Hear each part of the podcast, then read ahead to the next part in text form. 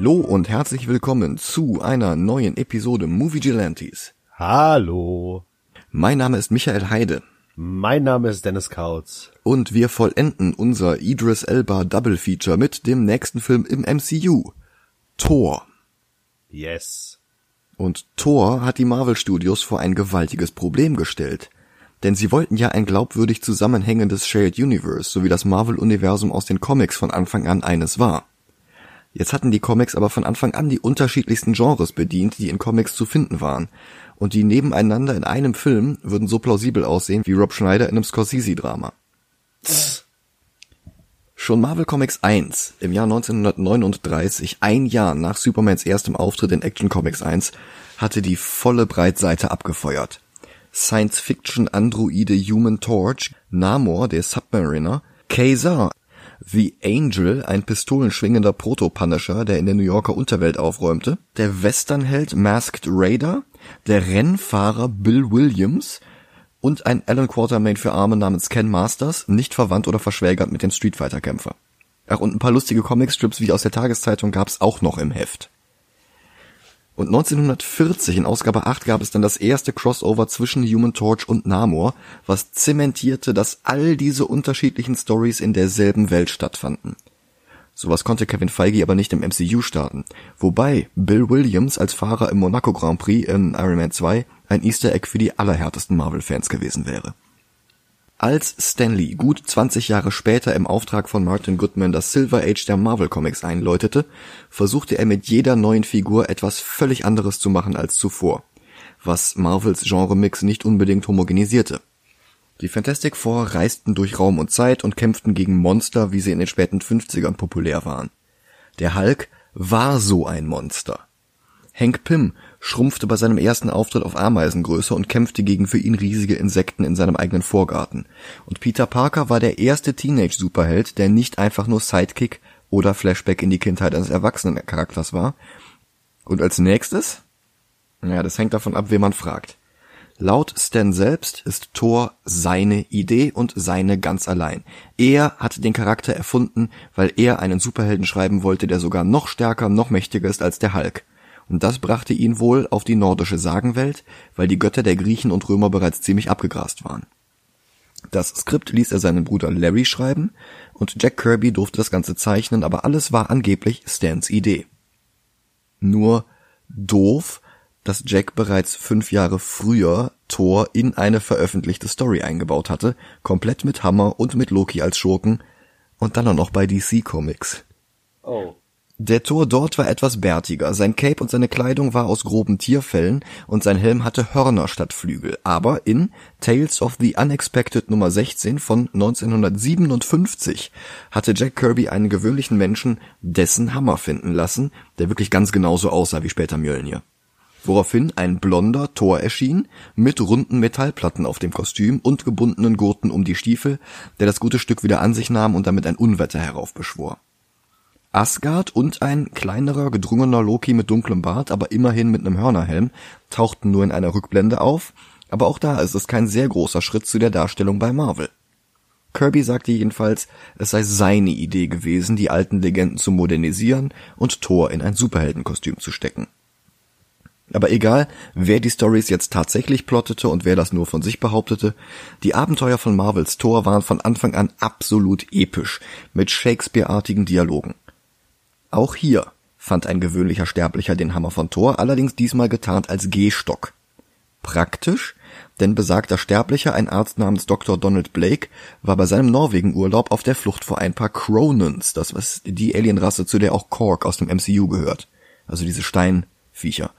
Und dabei hatte er seinen eigenen Gehstock verloren und als er dann diesen anderen aus Frust gegen einen Felsblock rammt, verwandelt er sich in den mächtigen Thor, dem Odin mit dem ganzen Zauber etwas Bescheidenheit beibringen wollte. Thor macht kurzen Prozess mit den Cronons, die sich zum Saturn zurückziehen. Warum Aliens? Weil Journey into Mystery, die Anthologie, in der Thor debütierte, nominell immer noch eine Science-Fiction-Serie war. Damals zumindest. In Folgenummern wurde Thors Anteil am Heft dann immer größer und irgendwann wurde die Serie dann auch ganz in Thor bzw. The Mighty Thor umbenannt wobei er immer noch den Spagat zwischen göttlichen Fantasy-Epen und Science-Fiction-Welten machte. Ego The Living Planet Gegner aus Guardians of the Galaxy 2, hatte zum Beispiel sein Debüt bei Thor. Ach. Und auch gegen Aliens wie Desak, Gore, den God Butcher oder auch Galactus und Thanos trat Thor immer wieder an. Und im Laufe der Jahre gab es einige wirklich glorreiche Runs von Autoren wie Walt Simonson, Dan Jurgens, Jason Aaron oder aktuell Donny Cates. Und dann war da noch Joe Michael Straczynski. Der hatte in den 80ern ein paar Episoden für das Twilight Zone Revival und für Mord ist ihr Hobby geschrieben und an Cartoons von He-Man bis Ghostbusters gearbeitet, bevor er in den 90ern Babylon 5 erschuf. Nach den Image-Comic-Serien Rising Stars und Midnight Nation nahm ihn dann Marvel unter Vertrag, wo er unter anderem sechs Jahre lang Amazing Spider-Man schrieb, durch Höhen und Tiefen. Ich wünschte, wir hätten jetzt noch die Zeit, um auf Stories wie Since Past oder One More Day einzugehen, aber es geht ja um Thor. Die Serie übernahm Straczynski nämlich auch und sollte auch gleich noch ein Drehbuch für einen Film schreiben. Und er verlegte das wieder aufgebaute Asgard, das kurz zuvor durch Ragnarök zerstört worden war, nach Broxton, Oklahoma und ließ es dort ein paar Zentimeter über dem Boden schweben. Für den Film wurde die Handlung nach New Mexico verlegt und mit Thors Donald Blake Origin verwoben.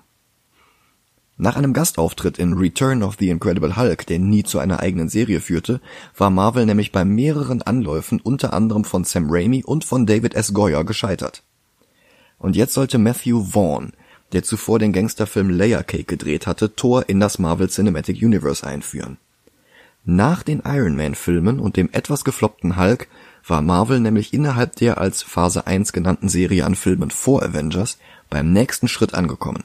Also quasi die zweite Hälfte von Phase 1, also Phase 1b. Das Grundgerüst eines Marvel-Universums war eingeführt und wurde zum Beispiel durch Shield aufrechterhalten, und jetzt konnte das Shared Universe ausgeschmückt werden. Und so wurden Regisseure ausgewählt, die einen klaren Stil hatten und hervorragend in ihrem jeweiligen Gebiet waren. Rocketeer-Regisseur Joe Johnston sollte Captain America drehen. Genie Edgar Wright sollte nach Scott Pilgrim auch Ant-Man seinen schrulligen Humor aufdrücken. Und für Thor wählte Marvel Matthew Vaughn aus, dessen Verfilmung von Neil Gaimans Stardust ein fast schon Princess Bride-artiges Fantasy-Märchen war.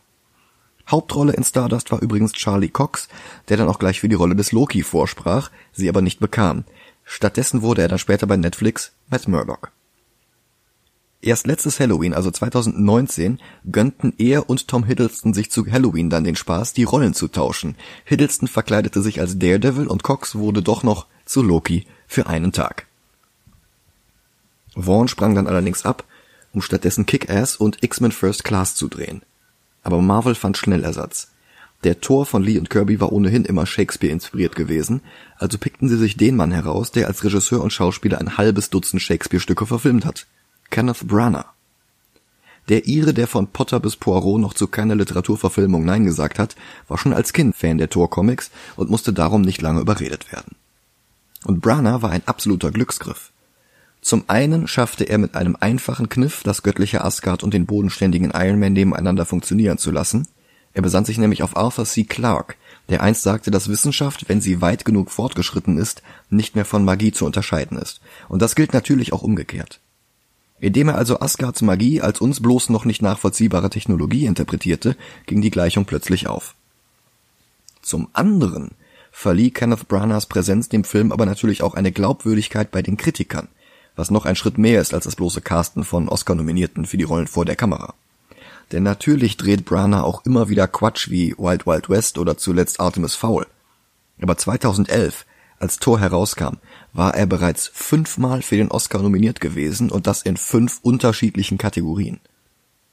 Und sein Ruf wiederum lockte äußerst ehrenwerte Schauspielerinnen an, die ein Matthew Vaughn wohl nicht unter Vertrag bekommen hätte. Oscar-Preisträger wie Anthony Hopkins, Natalie Portman, der Newcomer Tom Hiddleston, der mit Branagh sowohl am Theater als auch in der Serie Wallander zusammengearbeitet hatte. Hiddleston hatte lustigerweise übrigens für die Rolle des Thor vorgesprochen, aber Branagh castete ihn als Loki, was sich als eine der besten Casting-Entscheidungen im ganzen MCU entpuppen würde.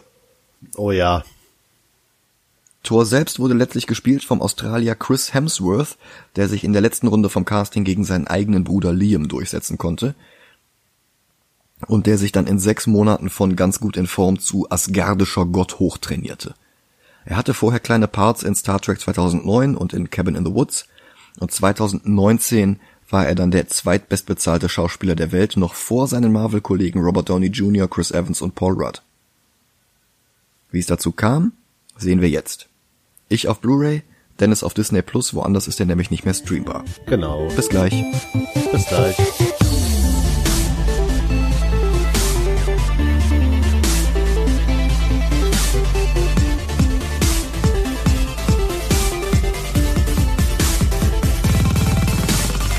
Und da sind wir wieder. Hallo. Thor war der dritte und vorletzte Film, der noch von Paramount vertrieben wurde. Und fast schon schade, dass da noch das Marvel Studios Logo zwischenkommt, denn sonst hätten die Paramount Sterne elegant in den Himmel über New Mexico übergehen können, wo der Film beginnt. In einem Kleinbus machen drei Menschen ein wissenschaftliches Experiment. Zum einen hätten wir Jane Foster, die in den Comics lange Zeit nur eine Krankenschwester und Love Interest für Dr. Donald Blake war. Das änderte sich 2014, als sie vom Hammer als würdig angesehen wurde und ein paar Jahre lang zu Thor wurde. Was äh, Thor 4 Love and Thunder adaptieren wird. Sie wird hier gespielt von Natalie Portman in ihrer zweiten Comic-Verfilmung. Die erste war wie for Vendetta. Aber Mathilda aus Leon der Profi schafft es ohnehin wie kaum eine andere so locker zwischen Popcorn-Filmen wie Star Wars oder Highness und anspruchsvollen Dramen wie Black Swan oder Jackie hin und her zu wechseln. Der nächste im Auto ist Dr. Eric Selvig, gespielt von Stellan Skarsgård. Dessen Sohn Alexander war recht lange im Castingvorgang für Thor involviert, bis er gegen die Hemsworth-Brüder rausflog. Stellan hingegen war in Fluch der Karibik 2, Mamma Mia und zuletzt in der HBO-Serie Tschernobyl. Oh, jetzt wo du sagst, er spielt den Vater von Bill. Also von äh, William Turner. Bootstrap Bill, ja genau, das ist der. Ach krass. Dr. Selvig ist eine Erfindung für den Film, in den Comics wurde er Jahre später aber auch eingeführt und starb ein Jahr später wieder. Oh. Ja. Gott sei Dank nicht in den Comics eingeführt ist Darcy Lewis, gespielt von Kat Dennings aus Two Broke Girls. Nichts gegen Kat Dennings, das ist eine echt sympathische Frau, aber die komplette Rolle hier im Film ist immer, wenn es spannend wird, einen sehr, sehr flachen Witz zu machen und das stört halt. Warum sind die drei in der Wüste von New Mexico? Weil sie als Astrophysiker bzw. als deren Praktikantin wiederkehrende unerklärliche atmosphärische Störungen beobachten wollen. Darcy macht die beiden dann auf sehr ungewöhnliche Nordlichter aufmerksam und ein Mann fällt vom Himmel genau vor ihren Wagen. Wo kommt er her? Das erzählt eine Rückblende, die einfach mal direkt ins Jahr 965 springt, und zwar nach Tönsberg in Norwegen, ein real existierender Ort, der im MCU fast schon häufiger besucht wird als Wakanda. Im Jahre 965 war da aber nicht viel mehr als ein paar Wikingerhütten, und die wurden von Frostriesen aus Jötunheim angegriffen. Gut, dass rechtzeitig Allvater Odin auftauchte, um die Jötnar in die Flucht zu schlagen. Odin wird gespielt von Anthony Hopkins. Und der ist echt völlig schmerzfrei. Von der Oscar-Performance in Das Schweigen der Lämmer und Oscar-nominierten Rollen in Amistad oder Nixon bis hin zu Mission Impossible 2, The Wolfman und Transformers 5 macht er anscheinend echt alles. Zum Beispiel Asgardia gegen die Frostriesen in die Schlacht zu schicken. Er verlor sein rechtes Auge durch einen Eiszapfen von dem König der Frostriesen, aber er schaffte es auch diesen König, Laufey, gespielt von Colm Fior, zurück nach Jotunheim zu treiben und dort zu besiegen. Der war in Serien wie 24 und House of Cards, aber auch in Filmen wie Chicago oder Chronicles of Riddick. Fans von Comic-Verfilmungen haben ihn in Amazing Spider-Man 2 gesehen und in Umbrella Academy nicht erkannt. Aber in Gotham war er auch, da hat er den Dollmaker gespielt. Odin nimmt Laufey jedenfalls die Schatulle des ewigen Winters ab und kehrt zurück nach Asgard. Asgard ist ein gigantischer, goldüberzogener, etwas zu sauberer Disneyland-Planet, weil ein Space Asgard dem bodenständigen Iron Man Publikum besser verkauft werden konnte als ein Sitz der Götter in einem Fantasy-Reich, das nur über einen Regenbogen betreten werden kann. Ich wünsche mir zwar, sie hätten den Mumm gehabt, das Asgard von Kirby oder Simonson wirklich getreu umzusetzen, statt diesen Kompromiss an die verhältnismäßig banale, wenn auch halbwegs plausible Iron Man Welt einzugehen. Aber ob dann auch Avengers so gut als Crossover funktioniert hätte, weiß ich nicht. Und das war ja das erklärte Ziel der Phase 1 Filme. Und so haben wir hier jetzt kein Reich der Wikinger, sondern das Reich derer, die von den Wikingern als Götter verehrt wurden. Die Stimme aus dem Off stellt sich als Geschichte heraus, die Odin seinen Söhnen Thor und Loki erzählt. Die beide an irgendeinem Punkt zwischen 965 und 2011 noch Kinder waren. Und Loki ist ruhig und besonnen, Thor ist draufgängerisch und kann es gar nicht erwarten, den Frostriesen selbst den Krieg zu erklären, wenn er erstmal König von Asgard ist. Aber Odin weist ihn darauf hin, ein weiser Herrscher sucht niemals den Krieg, auch wenn er immer auf die Möglichkeit eines Krieges vorbereitet sein sollte. Und er fügt hinzu, dass sie zwar beide zum König geboren seien, dass aber nur einer von ihnen den Thron besteigen können wird. Foreshadowing. Und wir springen näher an die Gegenwart heran, Thor und Loki sind erwachsen, und Thor steht unmittelbar vor der Krönung zum König von Asgard. Und hier mit dem Flügelhelm, mit dem roten Cape, mit den Disco-Kugelarmen aus der Straczynski-Korpell-Ära der Comics und mit einem dicken Schuss Ultimate Thor sieht er wirklich ganz genauso aus, wie aus der gedruckten Seite herausgetreten. Darf ich direkt was sagen? Natürlich. Ähm, ich habe den Film ja auf Deutsch geguckt. Okay. Und weißt du, wer Thor synchronisiert? Äh, äh Son Goku. Genau, Tommy Ja. Morgenstern. Ja, Ähm, habe ich gelesen. Ich habe ja tatsächlich bis heute, also bis wir damit angefangen haben, noch keinen MCU-Film auf Deutsch geguckt. Oh, echt? Ja, und ich habe Son Goku nicht aus dem Kopf bekommen. das ist so schlimm. Ja, okay, das verstehe ich. Aber Son Goku hin oder her, die Asgardier feiern Thor. Darunter auch Sif, in der Sagenwelt Thors Gattin. Die Rolle bekam Jamie Alexander, die ein paar Jahre später mit der Serie Blindspot Erfolg hatte und die beinahe Wonder Woman im DCEU geworden wäre, hätte sie nicht noch bei Marvel unter Vertrag gestanden, wo sie danach aber auch keinen einzigen Film mehr gedreht hat. Das muss ziemlich frustrierend gewesen sein. Ja, die kommt in zwei Folgen äh, Agents of Shield noch vor. Ja, aber das ist auch vor Wonder Woman. Ah, Und ich glaube auch vor Batman wie Superman. Auch anwesend ist Thors Mutter Freya, gespielt von Renée Russo, die mit Lethal Weapon 3 bekannt wurde und ebenfalls fast in einem DC-Film gelandet wäre. In der sehr kurzen Zeit, in der noch mit Michael Keaton als Bruce Wayne in Batman Forever geplant wurde, hatte sie für Chase Meridian unterschrieben. Aber als Keaton durch den jüngeren Val Kilmer ersetzt wurde, war sie Warner dann plötzlich zu alt. Thor war ihr erster Film nach einer sechs Jahre langen Pause und Thor schreitet zu Odins Thron, auf dem die beiden Raben Hugin und Munin sitzen. Und da sind noch drei weitere Figuren, die Warriors Three. Hogun, Fandral und Volstak. Die gibt es nicht in den nordischen Sagen, sondern beruhen auf drei verschiedenen Schauspielern.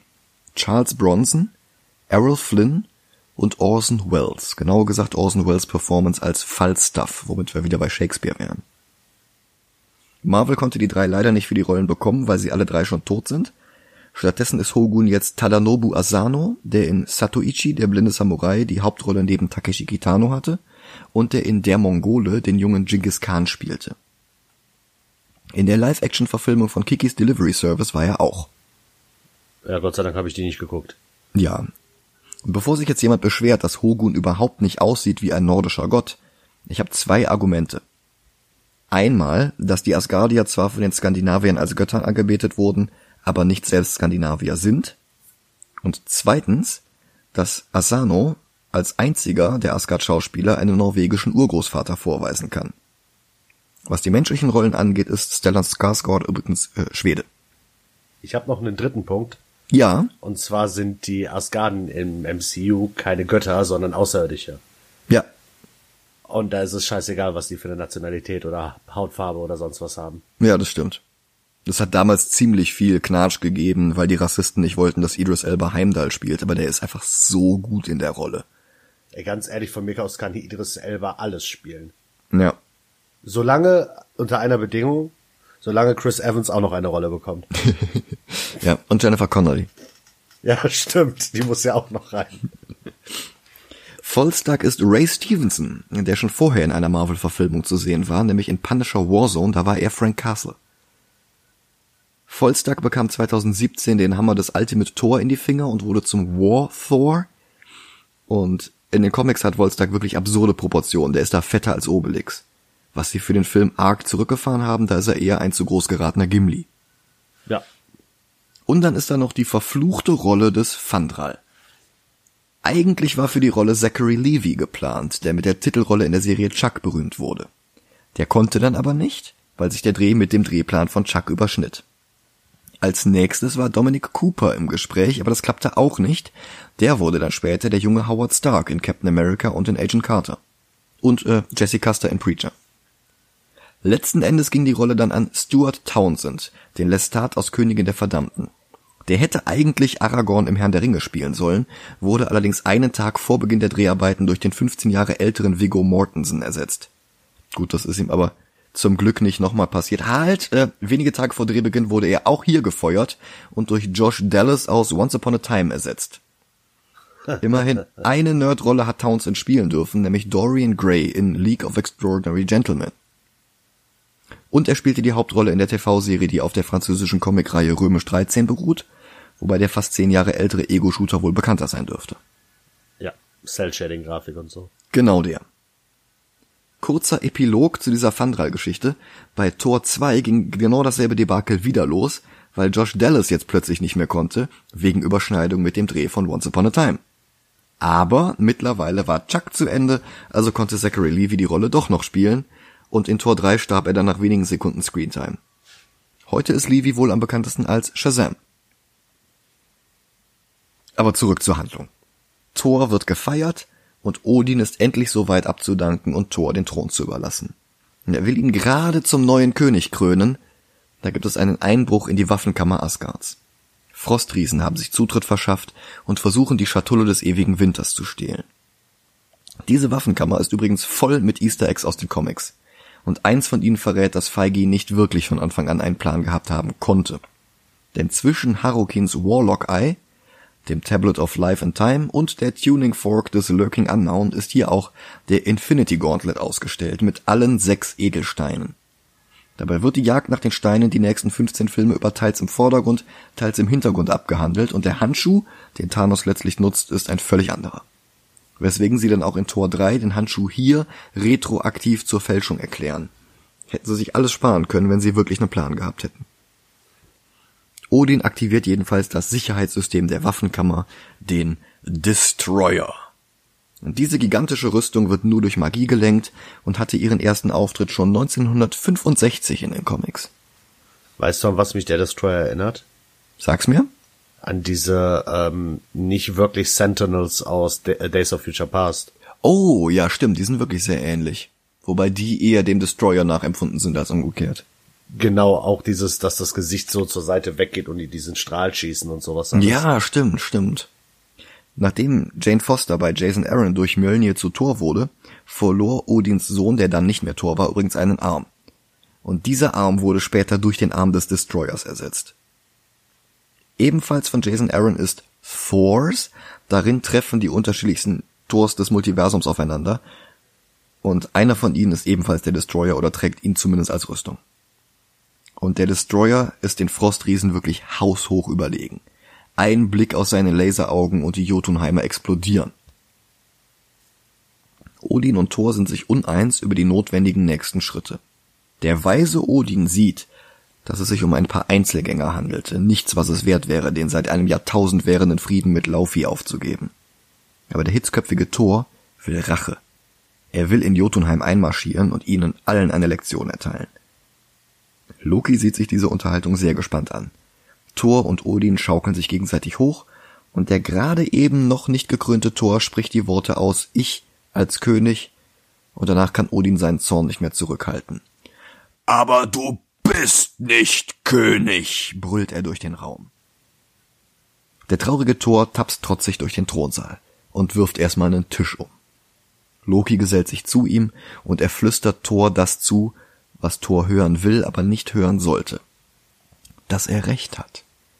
Und Thor trommelt Sif und die Warriors Three zusammen und reitet mit ihnen und Loki über die Regenbogenbrücke. Und Heimdall, wie gesagt gespielt von Idris Elba, bewacht Asgard und alle Wege dorthin und von Asgard weg. Er lässt Thor und seine D&D-Truppe nach Jotunheim, weil er wissen will, wie die Frostriesen ungesehen an ihm vorbeikamen. Die Reise ist sehr, sehr Jack Kirby, aber eher New Gods als Thor. Das ist eine gottverdammte Boomtube, keine Regenbogenbrücke. Aber immerhin, sie erreichen Jotunheim. Und Laufi vom Jotunheim Hardrein Projekt wartet schon auf sie. Thor will wissen, wie die Frostriesen nach Asgard kamen. Laufi antwortet wahrheitsgemäß, Odins Haus sei nicht frei von Verrätern. Thor glaubt ihm das natürlich nicht. Loki jagot Thor wieder Flüstereien ins Ohr, sie seien in der Unterzahl, und nimmt dann Laufis Friedensangebot an. Wenn sie gehen, dann soll auch nichts geschehen sein. Aber im Gehen hört Thor Laufis Stimme Lauf nach Hause, kleine Prinzessin. Und Thor greift an. Und ich hätte es eigentlich gerne gehabt, dass das jetzt wiederum nur eine Illusion von Loki gewesen wäre und Laufey das gar nicht gesagt hat. Aber man sieht die Lippen bewegen und Sif hört's auch, also das scheint schon wirklich Laufey gewesen zu sein. Mhm. Und Thor greift an. Auch Sif, die Warriors 3 und sogar Loki mischen mit, jeder auf seine Weise. Loki lässt seine Gegner mit Illusionen ins Leere laufen, aber die Frostriesen sind in der Überzahl und der Torgang haushoch überlegen, bis ein Licht erscheint und Odin auftaucht. Und er einigt sich mit Laufey, das Debakel als dummer Jungenstreich abzutun und holt Thor heim. Die beiden schreien sich an. Thor will nicht mehr länger Diplomatie, er will aufräumen in den neuen Reichen. Odin wirft ihm Narzissmus vor, Thor nennt Odin einen alten Narren. You're an old man and a fool. Und das reicht. Odin erteilt ihm eine Lektion. Er beraubt Thor seiner göttlichen Kräfte und verbannt ihn auf die Erde, zumindest bis er sich als würdig erwiesen hat. Und er boomtubt ihn weg. Dann verzaubert er den Hammer. Wer auch immer ihn hält, wenn er würdig ist, soll er die Macht Thors erhalten. In den Comics stand das groß auf der Breitseite des Hammers, im Film ist es subtiler. Kleine, kaum wahrnehmbare Runen sind an der Oberseite des Griffes, also das kleine Stück, das oben aus dem Hammer rausguckt, einmal rundherum angeordnet, und sie besagen He who wields this hammer commands the lightning and the storm. Thor landet auf der Erde, direkt vor Janes Bus, und wir sind wieder am Anfang des Films angekommen. Er kommt zu sich, sucht seinen Hammer etwas orientierungslos und flucht herum. Die drei Menschen halten ihn für einen gewöhnlichen Wahnsinnigen. Darcy knockt ihn mit einem Taser aus, und im Krankenhaus kommt er wieder zu sich und jetzt beginnt der lustige Teil des Films. Wie schon in He-Man oder Beastmaster 2 oder auch in Sonic 2020 besteht ein großer Teil des Films ab jetzt darin zu zeigen, wie hoffnungslos überfordert der bis gerade eben noch kompetente Krieger jetzt mit der ihm völlig fremden Welt Midgards ist. Als sein Arzt sein Blut untersuchen will, hält er das für einen Angriff auf den Sohn Odins. Und auch wenn er jetzt kein Gott mehr ist, ist er doch noch immer ziemlich stark, zumal ihm das Adrenalin gerade aus den Tränendrüsen raussuppt. Und sie müssen ihn anästhesieren. Und sein You're no match for the mighty, bevor er bewusstlos an der Fensterscheibe herabsinkt, ist übrigens 300 Mal besser als die Todesszene von Marion Cotillard in Dark Knight Rises. Aber nicht nur Thor selbst kam nach Midgard, auch sein Hammer. Und der wird jetzt gefunden vom Fahrer eines roten Pickup-Trucks. Und das ist Joseph Michael Straczynski. Aber er ist in dem von ihm selbst geschriebenen Drehbuch nicht würdig. Keine Ahnung, was das über sein Selbstwertgefühl aussagt. Der Hammer funktioniert nämlich nach Excalibur-Logik und kann von Unwürdigen nicht mal gehoben werden. Also von wegen, wer auch immer diesen Hammer hält, ist nix. Ein Plakat zeigt den Spitznamen von New Mexico, Land of Enchantment, kombiniert mit dem fiktiven Stadtmotto von Puente Antiguo, wo der Film spielt. Und dieses Motto lautet Journey into Mystery, nach der Anthologie, in der Thor seinen ersten Auftritt hatte. Ha, nett. Puente Antiguo heißt übrigens übersetzt so viel wie alte Brücke. Anscheinend ist nicht das erste Mal, dass der Bifrost dort rauskommt. Und wir erfahren jetzt, warum Darcy überhaupt bei den Doktoren Foster und Selvig Praktikantin spielt, obwohl sie überhaupt gar keine Naturwissenschaften studiert. Der Film braucht einen Watson, der als Stellvertreter für das Publikum alles erklärt bekommt, was die ProtagonistInnen schon lange wissen. Und so erfahren wir jetzt zusammen mit Darcy, dass die Rainbow Tube nichts anderes als eine Einstein-Rosenbrücke ist. Ein Wurmloch, das zwei verschiedene Punkte im Raumzeitkontinuum verbindet. Und Janes Equipment hat durch das Wurmloch hindurch ein Foto gemacht. Vom Sternenhimmel, bloß halt von keiner Konstellation, die von der Erde aus sichtbar ist. Und auch Darcy hat etwas auf den Bildern entdeckt. Durch die Brücke kam Thor. Und der kommt jetzt wieder zu sich. An sein Krankenbett gefesselt schafft er es, sich zu befreien, und als die drei mit Guardia in sein Zimmer kommen, ist er schon fort. Sie steigen frustriert ins Auto, jetzt ist es völlig unmöglich, ihn wiederzufinden, und sie rammen ihn ein zweites Mal. Am Hammer ist mittlerweile ein kleines Festival entstanden, bei dem die Leute Schlange stehen, um den Hammer zu heben. Stan Lee versucht es mit seinem Pickup-Truck und es zerlegt ihm den halben Wagen. Der fährt übrigens später noch im Hintergrund in Szenen rum. Und dann kommt Agent Coulson an. Das hatten wir bereits als Post-Credit-Scene in Iron Man 2 und es wird nicht das letzte Mal sein, dass die Post-Credit-Scene eines Films nicht bloß den nächsten anteast, sondern eine komplette Szene aus dem nächsten Film vorwegnimmt. Darcy ist inzwischen beeindruckt, dass ein geistig verwirrter Obdachloser so einen durchtrainierten Oberkörper hat. Jane gibt ihm das T-Shirt von ihrem Ex-Freund, einem Arzt namens Dr. Donald Blake. Er zieht es an und hat Hunger. Die Warriors 3 machen sich inzwischen Vorwürfe sich und Loki, der gerade offen zugegeben hat, dass er einer Palastwache von Thors Plan Bescheid gegeben hatte, damit Odin in Jotunheim aufkreuzt und ihnen allen den Arsch rettet. Angeblich hätte er nicht vorhersehen können, dass Odin Thor verbannen würde. Sif versucht ihn zu überreden, Odin davon zu überzeugen, Thor zurückzuholen, und Hogun fiel ein, dass Laufi von Verrätern im Hause Odins gesprochen hatten, und sie haben sofort Loki im Verdacht. Zu Recht. Der untersucht jetzt die Schatulle des ewigen Winters, denn seit seinem Ausflug nach Jotunheim spürt er, dass er kein Asgardier ist. Odin gesteht ihm die Wahrheit, er hat Laufi damals nicht nur die Schatulle abgenommen, sondern auch Laufis Sohn, Loki. In der nordischen Mythologie ist Loki tatsächlich Laufis Sohn, aber Laufi ist nicht Lokis Vater, sondern seine Mutter. Der Vater heißt Farbauti. In den Comics hatten sie die beiden Namen aus irgendeinem Grund geswitcht und der Film hat Laufey als Vater übernommen, die Mutter wird nicht namentlich erwähnt. Also sorry, aber Laufey, Loki, da hätte man auch früher drauf kommen können. Hätte man, ja. Odin erzählt Loki jedenfalls alles, dass er vorhatte, durch Loki beide Reiche zu vereinen und eines Tages endlich Frieden zu schaffen. Aber vor allem, dass er Loki trotz allem immer noch als seinen Sohn sieht, adoptiert oder nicht. Und Loki nimmt ihm das alles übel und Odin sackt in sich zusammen. Er braucht den Odin-Schlaf, eine Art Aufladen seines Akkus mit Odin-Force, das heißt in den Comics wirklich Odin-Force. Wow. Das hat es in den Comics auch immer wieder gegeben, diesen Schlaf, aber jetzt kommt es natürlich zu einem sehr, sehr ungünstigen Zeitpunkt. In einem Diner frühstückt Thor erstmal. Hier äh, sieht man übrigens im Hintergrund wieder den Pickup-Truck von Stanley rumfahren. Er mag den Kaffee, und er verlangt noch einen und schmettert die Tasse zu Boden, wie es in Asgard Sitte ist. Und er versteht nicht, warum Jane sich darüber beschwert.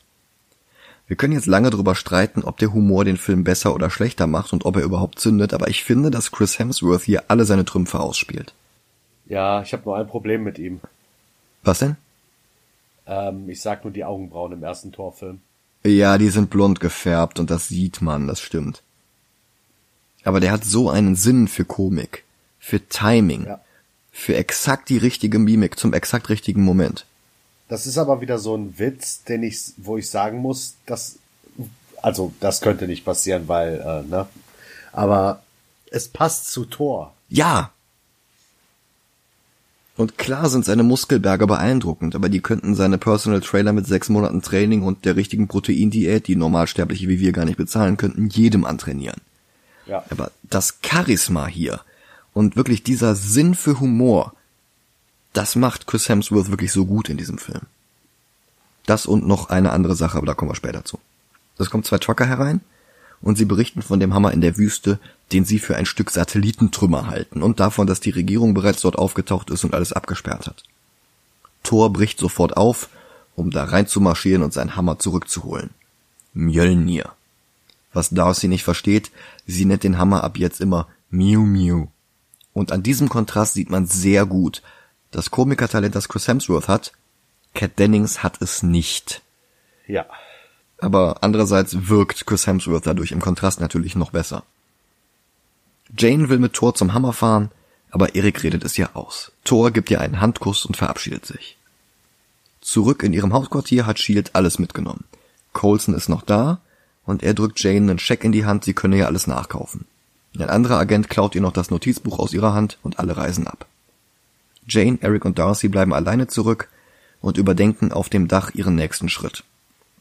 Und wenn sie da auf dem Dach sitzen und sich Puente Antigo ansehen, das ist der beste 3D-Effekt im ganzen Film. Mhm.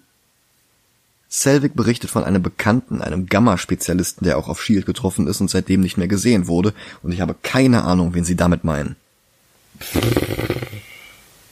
Tony Stark, nee, Tony Stark war ja kein. Boah. Keine Ganz Ahnung. ehrlich, ich fände es geil, wenn es Samuel Stearns wäre. Weil das bedeuten würde, dass der Leader die ganze Zeit bei Shield irgendwo im Keller sitzt. Ja, das wäre geil. Aber das kommt vom Timing nicht hin, weil das hier spielt ja quasi zeitgleich zu Hulk. Ja. Hulk, Iron Man 2 und Thor spielen alle in derselben Woche. Ah, In Iron Man 2 wird Coulson abgezogen Ja. und nach New Mexico gebracht. Das heißt, das ist schon mal zeitgleich. Und in Iron Man 2 sieht Tony aber auch Live-Bilder vom Kampf von ähm, dem Hulk gegen Abomination. aha. Das heißt, das muss auch zeitgleich spielen. Das heißt, es ist alles ungefähr in derselben Woche. Es gibt auch eine Comic-Adaption, die wirklich alle drei Filme in einem zusammenfasst. Ah. Sif und die drei Warriors stürmen jedenfalls zum Thronsaal, um von Lokis Verrat zu berichten. Aber auf dem Thron sitzt Loki und nicht mehr die beiden Raben, die sind jetzt an Odins Krankenbett. Und jetzt, wo Thor verbannt ist und Odin den Odinschlaf schläft, ist Loki der Herrscher von Asgard. Hörnerhelm auf dem Kopf, Speer in der Hand. Volstag ist der Erste, der vor ihm aufs Knie geht, die anderen tun es ihm nach. Und Loki erzählt, dass er mit seinem ersten Akt nicht Odins letzten Akt untätig machen kann. Er kann Thor nicht zurückholen, das würde den aktuell sehr brüchigen Frieden mit Jotunheim gefährden. Und die asgardischen Vier gehen. Selvig hat inzwischen eine Eingebung, er blättert in einem alten Kinderbuch über nordische Sagen und er findet alles. Bifrost, Odin, Thor, Mjölnir, aber er will es immer noch nicht glauben. Immerhin der Zweifel ist gesät. Und diese Unsicherheit in seinem Blick, das ist Stellan Skarsgårds stärkste Szene im ganzen Film, wenn nicht im ganzen MCU. Thor will ein Pferd, aber der nächste Zooladen hat nur Hunde, Katzen und Vögel. Thor verlangt einen Hund so groß, dass er darauf reiten kann, mit todernstem Blick. Der weiß halt echt, in welcher Szene welche Reaktion am lustigsten ist. Aber Jane fängt ihn ein und fährt mit ihm zum Hammer. Shield hat ja alles genommen, also hat sie auch nichts mehr zu verlieren, und es funkt schon wieder zwischen den beiden. Thor erklärt Jane, dass eine Regenbogenbrücke und eine Einstein-Rosenbrücke ein und dasselbe sind, womit wir wieder bei Arthur C. Clarke und den verwischenden Grenzen zwischen Technologie und Magie wären. Freya bestätigt Loki an Odins Bett noch einmal darin, dass er ihr Sohn ist und dass Odin immer einen Plan hat für alles. Jane und Thor sind am Hammer angekommen und erkennen, dass Shield eine halbe Stadt um den Krater herum gebaut hat. Was sie bei einem Satelliten nicht getan hätten, da hätten sie einfach die Trümmer abtransportiert. Thor dringt in das Gelände ein und Agent Jasper Sidwell bekommt das an seinen Monitoren mit und schlägt Alarm. Sidwell ist auch ein Charakter aus den Comics, aber da erzähle ich erst in Winter Soldier was zu, da haben wir jetzt keine Zeit mehr für. Thor spürt Mjölnir und läuft darauf zu. Die Shield Security überwältigt er mit Links und Coulson ruft seinen besten Scharfschützen, Clint Barton. Dass der Shield-Agent ist, ist mal wieder aus den Ultimate Comics übernommen. Im klassischen Marvel-Universum war er beim Zirkus, dann ein Schurke und dann auch schon ein Vollzeit-Avenger. Nämlich Hawkeye. Barton beobachtet Thor beim Kampf mit dem bisher größten Shield-Agenten und Thor grinst und sagt nur, I fought bigger. Und diese barbarische Freude, mit der er sich in den Kampf stürzt, dieser Enthusiasmus, das ist echt super. Ja. Er findet den Hammer und Coulson ruft Barton zurück. Das will er sehen. Die Musik schwillt heroisch an. Thor streckt die Hände nach Mjölnir aus, um ihn triumphierend vom Boden zu heben. Aber es geht nicht. Und jetzt bricht die Erkenntnis wie der Wolkenbruch auf Thor herein. Er ist nicht würdig. Immer noch nicht. Und er wird es womöglich nie wieder sein. Dass hier der Regen so auf ihn einprasselt, ist übrigens ein wunderschönes Bild dafür, dass er seine Kraft und die Macht über die Naturelemente verloren hat. In den Avengers-Filmen und auch in Ragnarök ist Thor meistens der mit den lustigen Sprüchen. Der etwas tumbe, etwas naive Kämpfer mit den dicken Armen. Aber in solchen Momenten hier, mit dem richtigen Regisseur, da merkt man wirklich, was Hemsworth eigentlich drauf hat. Comedy und Drama, Action und Emotion. Und es ist schade, dass er sich ansonsten mit Snow White and the Huntsman, Men in Black, Ghostbusters oder zuletzt Jay and Silent Bob Reboot ständig weit unter Wert verkauft. Wobei, zweitbestbezahlter Schauspieler der Welt, irgendwas macht er schon richtig, aber dieses Talent, das er hier demonstriert, das geht halt immer so ein bisschen unter in letzter Zeit. Anyway, Ende von Akt 2. Selvig zeigt Jane das Kinderbuch und ist entsetzt, als sie es ernst nimmt. Sie sagt, sie müssen alle Alternativen in Betracht ziehen und sie zitiert jetzt sogar Arthur C. Clarke.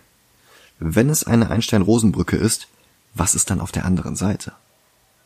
Coulson verhört Thor und er hört gar nicht mehr zu. Ist immer noch unter Schock, muss immer noch damit klarkommen, dass er nicht mehr würdig ist, seinen Hammer zu heben, der mittlerweile fast schon sowas wie ein Teil von ihm ist. Er beantwortet Coulsons Fragen nicht, der verlässt den Raum und stattdessen kommt herein Loki.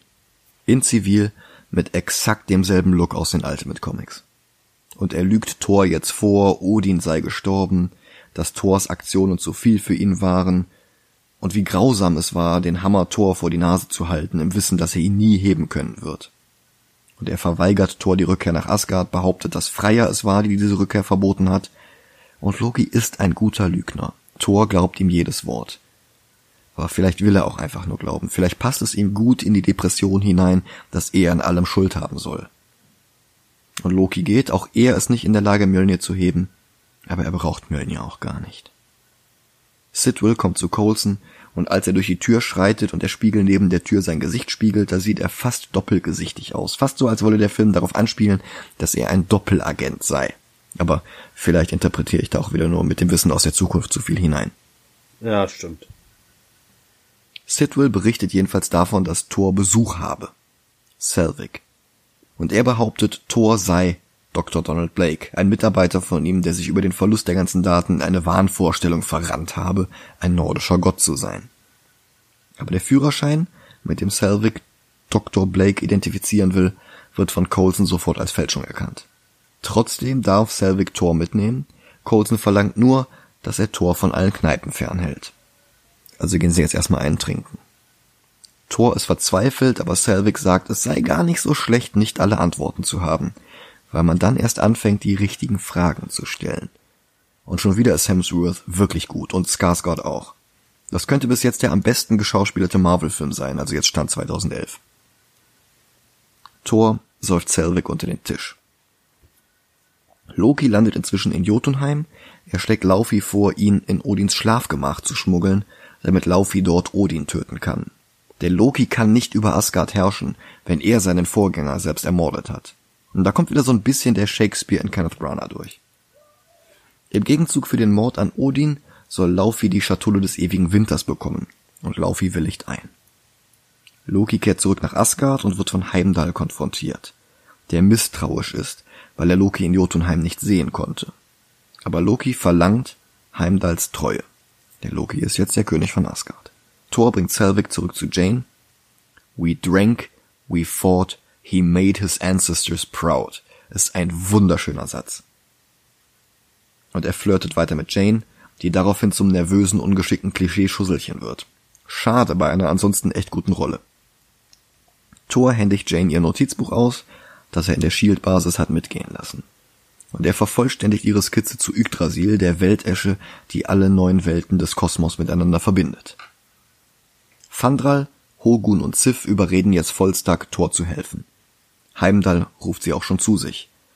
Und in Idris Elbas bester Szene im ganzen Film fragt er sie, Ihr würdet also die Befehle eures Herrschers Loki missachten, alle Eide brechen, die ihr als Krieger geleistet habt, und Verrat begehen, um Thor zurück nach Asgard zu bringen.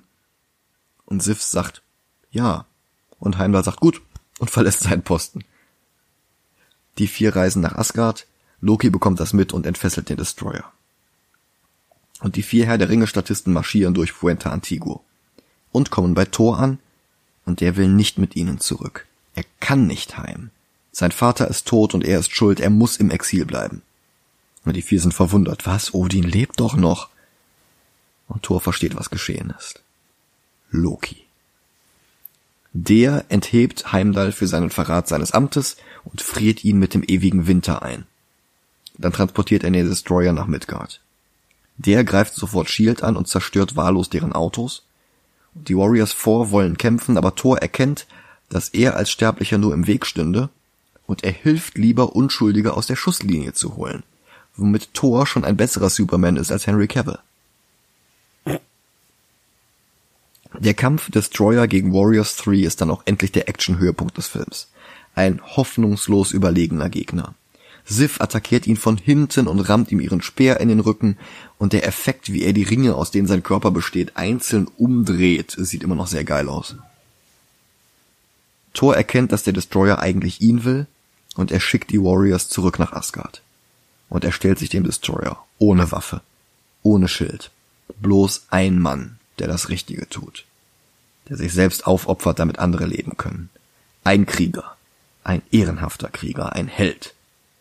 Auf dem Weg zum Destroyer bittet er Loki noch einmal um Gnade für die Unschuldigen, die ihm nie etwas getan haben. Stattdessen soll er Thors Leben nehmen und den Konflikt endlich beenden. Und der Destroyer gibt ihm eine Ludenschelle einmal die Straße lang. Thor stirbt in Janes Armen. Und dieser Film ist eine bessere Death of Superman Verfilmung als Dawn of Injustice. Und damit ist er endlich würdig. Und Mjölnir fliegt aus der Shield-Basis heraus, durchbricht die Schallmauer und landet genau neben Thor. Der hebt instinktiv den Arm und seine Macht ist wiederhergestellt. Die Disco-Kugelarme bauen sich auf, Selvig und Jane staunen und sie spricht aus, Oh my God. Und Thor ist wieder auf der Höhe seiner Kräfte. Und die sind halt nun mal noch stärker als der Destroyer. Mit Mjölnir erzeugt er einen Tornado, der den Destroyer in die Luft hebt und er schlägt den Hitzeblick der magischen Rüstung zurück in deren Augen und das Ding explodiert hart. Ich hätte mir echt gewünscht, dass in dem Tornado irgendwo eine Kuh rumfliegt. Was? Wegen Twister oder? Ja. Hm. Und irgendwie haben auch hier äh, Natalie Portman und die anderen beiden machen für mich auch mehr so einen Eindruck nach so Tornadojägern als nach Ja, wegen dem Auto, ne? Das sieht ein bisschen ja. so aus wie ein Twister, ja. Coulson trifft ein. Thor nennt ihn Son of Cole, weil er den Namen wörtlich interpretiert. Und ich liebe es. Thor ist nicht dumm. Er hat bloß eine völlig andere Perspektive auf die Dinge. Einen komplett anderen Satz Erfahrungen und der ist bloß mit unseren nicht immer 100% kompatibel. Und Thor überzeugt Shield, Jane ihr Equipment wieder auszuhändigen. Loki reist mit Laufey und dessen Leibgarde nach Asgard. Thor verlangt, dass Heimdall den Bifrost öffnet, aber Heimdall ist eingefroren. Allerdings ist ewiger Winter nicht, dass mit Idris Elba fertig wird. Und er zerschmettert das Eis um ihn herum, schreitet zum Observatorium und öffnet die Brücke. Thor und Jane küssen sich und er verspricht ihr wiederzukommen und die Boomtube holt Thor und die Warriors zurück nach Asgard. Freya stellt sich den Frostriesen in den Weg, aber sie ist nicht stark genug und auch Thor ist es nicht, obwohl er sich wirklich anstrengt. Vom fliegenden Mjölnir gezogen wie in den Comics. Auch da fliegt Thor nicht aus eigener Kraft, sondern hält sich nur am Lederriemen seines Hammers fest. Er rast zu Odin. Zu spät, Laufey ist da, hat Freya überwältigt und holt zum finalen Schlag gegen Odin aus. Und Laufey wird aufgehalten von Loki, der das Ganze nur geplant hat, damit er sich selbst als Held darstellen kann, um seinen Anspruch auf den Thron zu zementieren. Und dann erscheint Thor. Zornig. Loki stößt ihn beiseite, reitet zum Bifrost, um Jotunheim zu vernichten. Thor kommt wieder dazu und sie kämpfen erneut und jetzt spielt Hiddleston alle Trumpfkarten aus der von Sekunde zu Sekunde wachsende Wahnsinn, der Geifer, der ihm von den Lippen spritzt, die Freude, mit der er Treffer gegen Thor landet. Loki baumelt vom Bifrost, Thor will ihm helfen, aber es war nur eine Illusion. Und zig Lokis lachen hämisch. Aber Thor ist stärker. Und er legt Mjölnir auf Lokis Brustkorb im Wissen, dass der ihn nie heben können wird. Er muss den Bifrost aufhalten, bevor der Jotunheim zerstört. Und Loki lacht, es gibt jetzt nichts, was Thor noch tun kann. Aber Thor fällt etwas ein, er ruft Mjölnir zu sich und zerstört den Bifrost, im Wissen, dass er Jane dann nie wiedersehen kann. Loki versucht noch Thor zu stoppen, und es endet damit, dass beide in die Tiefe stürzen. Und dann kommt Odin dazu, streckt sein Zepter aus, damit sich seine beiden Söhne daran festhalten können. Und Loki schreit, er habe das alles nur für Odin getan, um ihm zu beweisen, dass er ein guter Sohn sein kann. Odin spricht ruhig Nein. Und Loki lässt den Speer los. Wörtlich, aber auch bildlich. Er lässt den Einfluss seines Ziehvaters hinter sich und fällt in die Tiefen des Kosmos. Jane, Eric und Darcy warten auf Thors Wiederkehr, aber sie sehen nur, dass die Brücke verschwindet. Thor kommt nicht, wie versprochen, zurück. In Asgard gibt es ein Festmahl und hier ist ein weiterer Cameo. Zwischen Sif und Fandral sitzt Walt Simonson, langjähriger Autor und Zeichner der Thor-Comics und der wahrscheinlich wichtigste Thor-Storyteller direkt nach Kirby. Simonson hatte letzte Woche übrigens Geburtstag. Bloß Thor ist nicht zufrieden. Er vermisst Jane und er tritt zu Odin auf den Balkon. Der prophezeit, dass Thor ein weiser König sein wird, und Thor erwidert, er könne nie ein weiserer König sein als Odin oder ein besserer Vater. Und er ist wirklich einen sehr weiten Weg gekommen seit You are an old man and a fool. Und Odin weiß es und er ist stolz. Thor geht zu Heimdall. Heimdall kann Jane sehen, die sich in die nächste Mission stürzt, die Suche nach Thor. Und dieser Aufbruch war eigentlich geplant als erste Szene im Film, noch vor allem anderen. Es gibt eine beeindruckende Nachspannsequenz, die eigentlich als Vorspann gedacht war, und es gibt eine Post-Credit-Scene. Selvig arbeitet jetzt für Shield und damit für Fury. Und der vertraut ihm das Projekt Pegasus an, die Erforschung des Cosmic Cube, den er Jahre zuvor in Captain Marvel erhalten hat. Es gibt nur ein Problem. Selvig ist nicht er selbst. Er steht unter der Kontrolle von Loki. Und wie das alles weitergeht, das wird erst in Avengers aufgelöst. Ja. Und, und wir können jetzt Thor ranken. Ja. Ich habe den damals im Kino gesehen und ich fand ihn gut. Dann habe ich ihn in dem Marathon vor Avengers 1 nochmal gesehen und fand ihn deutlich schwächer. Und jetzt gerade fand ich ihn richtig stark. Ja. Also, die Musik ist ein bisschen schwach. Das ist so der Haus- und Hofkomponist von Kenneth Branagh, das dümpelt so vor sich hin, das ist nicht wirklich äh, spektakulär genug oder ähm, episch genug. Also das ist äh, Patrick Doyle, ein Name, den man eigentlich gar nicht kennen muss. Aber ansonsten, das Design, die Performances, die Story, das ist wirklich stark. Also was, was die Charaktere allesamt, auch, auch Odin, auch Loki, hier, was, was die, was die für, für, für Entwicklungen durchmachen. Klar, das hattest du auch mit, mit Tony Stark in Iron Man, aber hier sind es wirklich mehrere Personen, die wirklich weit kommen. Also ich habe einen Platz im Kopf. Also ich würde ihn über Iron Man 2 setzen. Ja, ich nicht. Okay. Aber bei mir wäre er auf Platz 12. Platz 12. Zwischen Snowpiercer und Batman. Also unter den beiden Iron Man Filmen. Genau.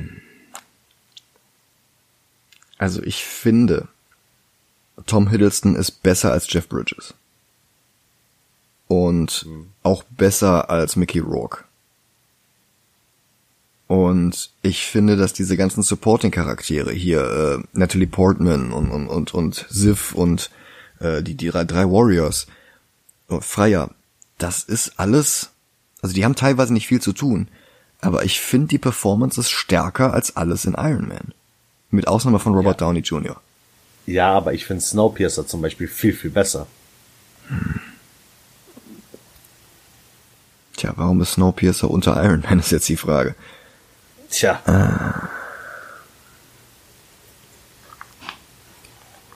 Soll man zwischen die, ja, zwischen die beiden Iron Man ist auch Quatsch. Ja. Also du findest ihn schlechter und ich finde ihn besser. Das ist echt, äh, hm. Ich will nicht fünf Marvel-Filme in einer Reihe haben. Ja, gut, aber das ist ja kein Argument. Dann können wir ihn auch über ich American weiß. Splendor setzen. Dann haben wir ihn, äh, zwischen Superman und American Splendor. Über Blade. Ja, ich weiß. Blade hat halt bessere Action, aber Ja, komm, setzen wir den auf 10. also doch zwischen die beiden Iron Man Filme. Ja. Also okay, ist ein Kompromiss. Und die MCU-Reise geht dann weiter mit Captain America, aber vorher sehen wir noch ähm, Ghost in the Shell 2 nächste Woche. Genau. Falls ihr nochmal auffrischen wollt, was in Ghost in the Shell 1 passiert ist, könnt ihr euch gerne die Episode nochmal anhören. Und ansonsten hören wir uns nächste Woche wieder hier. Vielen Dank fürs Zuhören. Empfehlt uns weiter.